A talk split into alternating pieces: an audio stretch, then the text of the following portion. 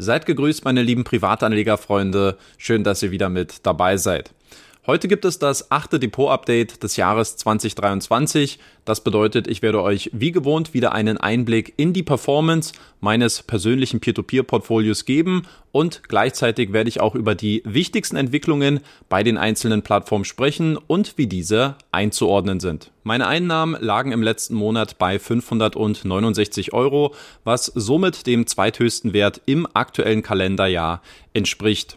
Einen neuen Bestwert in Bezug auf meine persönlichen Einnahmen, den gab es im Vormonat nur bei Income Marketplace mit 67 Euro. Die beste Performance in meinem Portfolio, die wird weiterhin von Peerberry mit 13,03% abgeliefert, gefolgt von Income Marketplace mit 11,54% und Wire Invest mit 11,19%.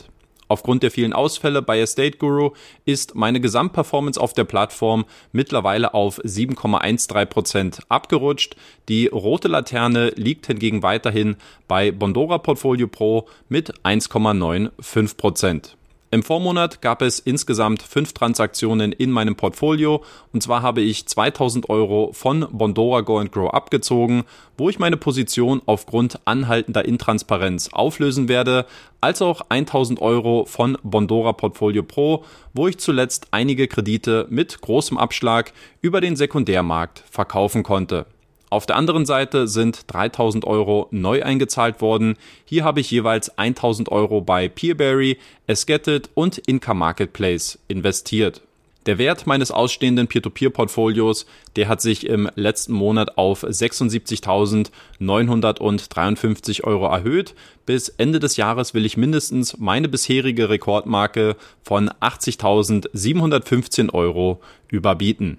Dann schauen wir als nächstes auf die wichtigsten Entwicklungen bei den einzelnen Plattformen und wie diese zu bewerten sind. Peerberry ist und bleibt die unangefochtene Nummer eins in meinem Portfolio. Hier liegt mein Investment mittlerweile bei knapp 24.000 Euro bei einer Gesamtperformance von circa 13 Prozent. Im Juli sind 67,5 Millionen Euro über den Marktplatz finanziert worden, was somit dem höchsten Wert seit Februar 2022 entspricht, Tendenz steigend. Dadurch würden Peerberry nur noch circa 6,5 Millionen Euro fehlen, um das monatliche Rekordergebnis aus der Zeit vor dem Ukraine-Krieg zu überbieten. Am Ende wird das wohl nur eine Frage der Zeit sein, sollten die Rückzahlungen der kriegsbetroffenen Kredite weiterhin stabil bleiben. Gemäß der bisherigen Rückzahlungshistorie sollten die verbliebenen ca. 8 Millionen Euro ungefähr bis Jahresende zurückgezahlt worden sein. Auch bei Esgetted konnten im Vormonat einige sehr starke Zahlen präsentiert werden. Im Juli sind 27,7 Millionen Euro an Krediten über die Plattform finanziert worden, wodurch das verwaltete Portfolio der Plattform erstmalig auf über 30 Millionen Euro angestiegen ist. Solange die Nachfrage hoch bleibt und in Zukunft weitere Kreditgeber auf Esgetted hinzukommen werden, sollte sich dieser Wachstumskurs sicherlich weiterhin fortsetzen. Auch persönlich habe ich den neunten Monat in Serie wieder mindestens 1000 Euro neu bei Esgetted eingezahlt. Meine zweitgrößte Peer-to-Peer-Position ist dadurch auf 14.688 Euro angewachsen, bei einer Gesamtrendite von aktuell 10,76 Prozent. Dann schauen wir als nächstes auf Income Marketplace, eine Plattform, die sicherlich einen sehr arbeitsintensiven Sommer verlebt, aufgrund der sich zuletzt doch sehr stark anhäufenden Probleme. Da wären zum einen die nur kleckerweisen Rückzahlungen des brasilianischen Kreditgebers ClickCash, wo man weiterhin auf eine große Gesamtlösung zu warten scheint. Es gibt ungewöhnlich verspätete Rückkäufe bei Danarupia und Juancho Tepresta. Wir haben Anpassungen bei der Investmentstruktur von Vivos, wodurch es vorerst keine neuen Kredite mehr geben wird, was wiederum das insgesamt nur sehr geringe Kreditangebot weiter befeuert und zudem sind wohl auch keine neuen Kreditgeber unmittelbar in Sicht.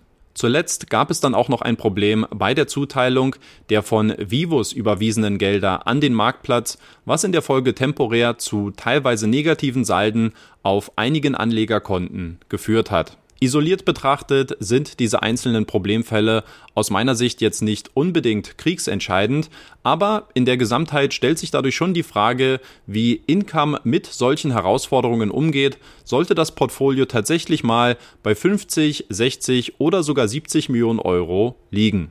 Zwar finde ich, dass man ein gewisses Maß an Geduld und Verständnis auch immer mitbringen sollte, zumal die Plattform sich ja auch wirklich bemüht, die Problematiken offen und transparent zu kommunizieren.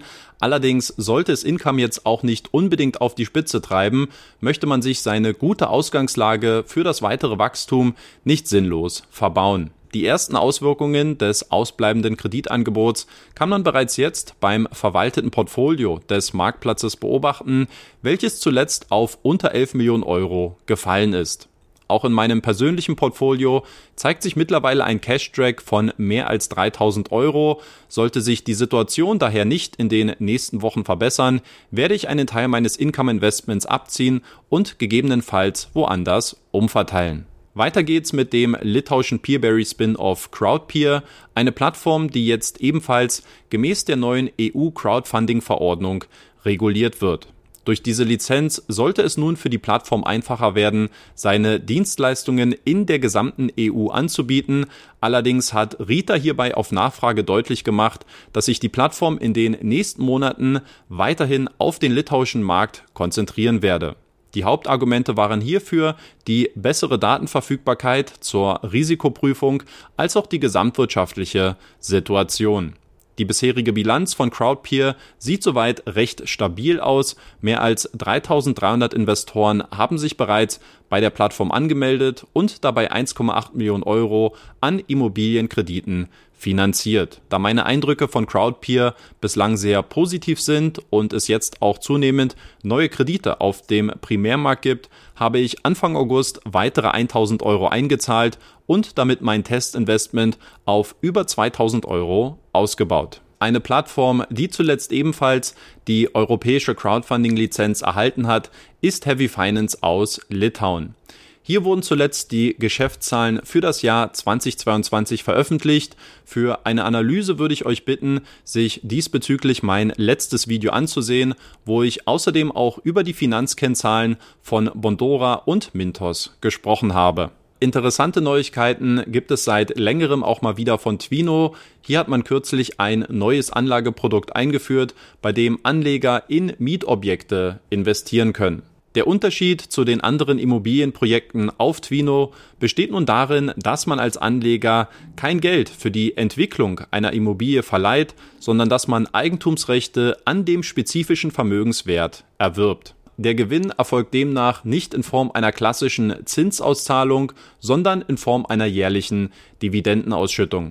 Die Renditeerwartung wird mit 6 bis 8 Prozent pro Jahr angegeben, wobei es zu Beginn jedoch einen Cashback-Bonus von 5 Prozent für die ersten Projekte geben soll, um das neue Anlageprodukt ins Rollen zu bringen. Für mich persönlich stellt das allerdings keine Alternative dar, weil ich bei Twino bevorzugt und in erster Linie aufgrund der kurzfristig laufenden Konsumkredite investiere und weil ich insgesamt auch Vermischungen dieser Art so wie es sie in der Vergangenheit auch schon bei Peerberry oder auch bei Wireinvest gegeben hat, persönlich nicht mag. Weil die Situation in Russland keine erkennbaren Fortschritte macht und auch die Transparenz der Plattform nur in unregelmäßigen Abschnitten praktiziert wird, bleibt mein Investment bei Twino vorerst pausiert.